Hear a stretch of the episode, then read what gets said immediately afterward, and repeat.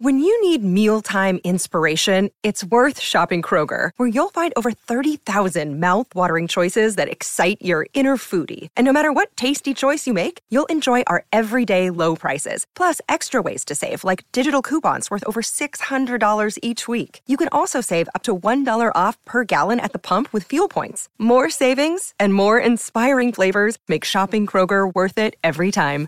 Kroger, fresh for everyone. Fuel restrictions apply. Salut, c'est Madame Meuf. Gros débat aujourd'hui, on préfère quoi? La copine faire valoir ou la copine miroir? C'est parti.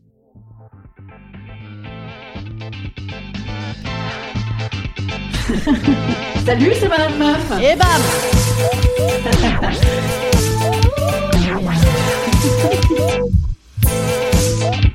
Et bam C'est Madame Meuf. Je viens de réaliser comment cette intro est abusivement celle d'une meuf qui se considère comme bonasse, avec l'appellation faire valoir et miroir. On considère donc que Madame Meuf se considère elle-même comme bonne dans son miroir. Et en même temps, je parle de moi à la troisième personne du singulier, c'est très bizarre. Voilà, c'est chelou. Mettons, préfère-t-on une meuf plus bonne que nous, comme copine, ou moins bonne que nous?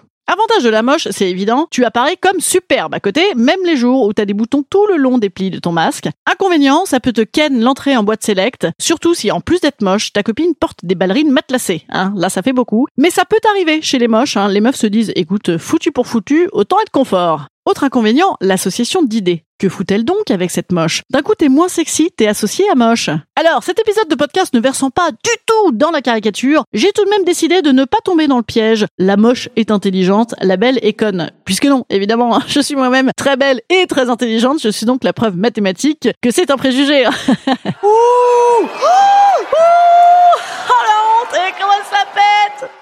inconvénient de la moins belle, la culpabilité de la belle. Les pauvres belles. Eh oui, la belle, elle va être obligée de se voûter du haut de ses grandes jambes fines pour aller parler à sa petite copine, là, qui ressemble un petit pot à tabac d'un mètre cinquante-cinq. En plus, elle va être obligée de se transformer en horrible menteuse. Parce qu'elle sera bien obligée de lui dire, t'es canon, meuf, dans son jean. Alors que la copine moche ressemble, évidemment, à un rôti de dindono sanglé dans tout ce qu'elle porte. C'est très mauvais, ça, pour la belle, pour son psychisme. Vous l'aurez compris, je penche plutôt pour la copine belle. Un, parce que comme ça, toutes mes copines qui écoutent le podcast vont être flattées. C'est gratis pour moi et ça peut rapporter gros. Parce qu'il y a un avantage notoire à s'affubler avec une belle. Hein. La meuf ratisse tous les mecs, donc t'en choperas bien quelques-uns au passage. Trois, parce que, eh, tout bêtement, c'est plus agréable à voir une copine belle. Non, c'est vrai, si tu es toute la journée devant une gonzesse avec un poireau sur la tronche, c'est pas pareil que si tu vois de délicieux yeux rieurs et intelligents et des petits bouts de seins euh, qui dépassent comme ça avec des seins bien fermes euh, depuis le t-shirt là.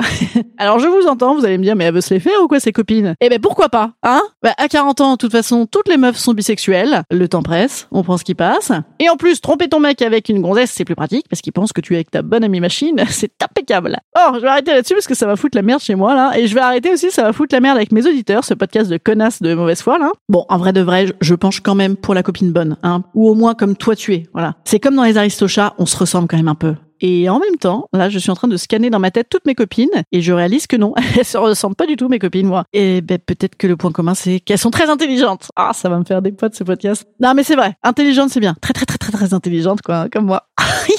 ah, ça va. Ouh, la honte. Non, mais disons que moi, euh, mes copines, j'ai besoin qu'elles soient quand même intelligentes et qu'elles aient surtout beaucoup de second degré, hein, parce que j'en envoie des conneries toute la journée. Voilà, belle et intelligente. N'en parlons plus. Et drôle. Je pense qu'il va me rester des copines à la fin, moi. Instant conseil. Instant conseil. Instant bien-être. Instant bien-être.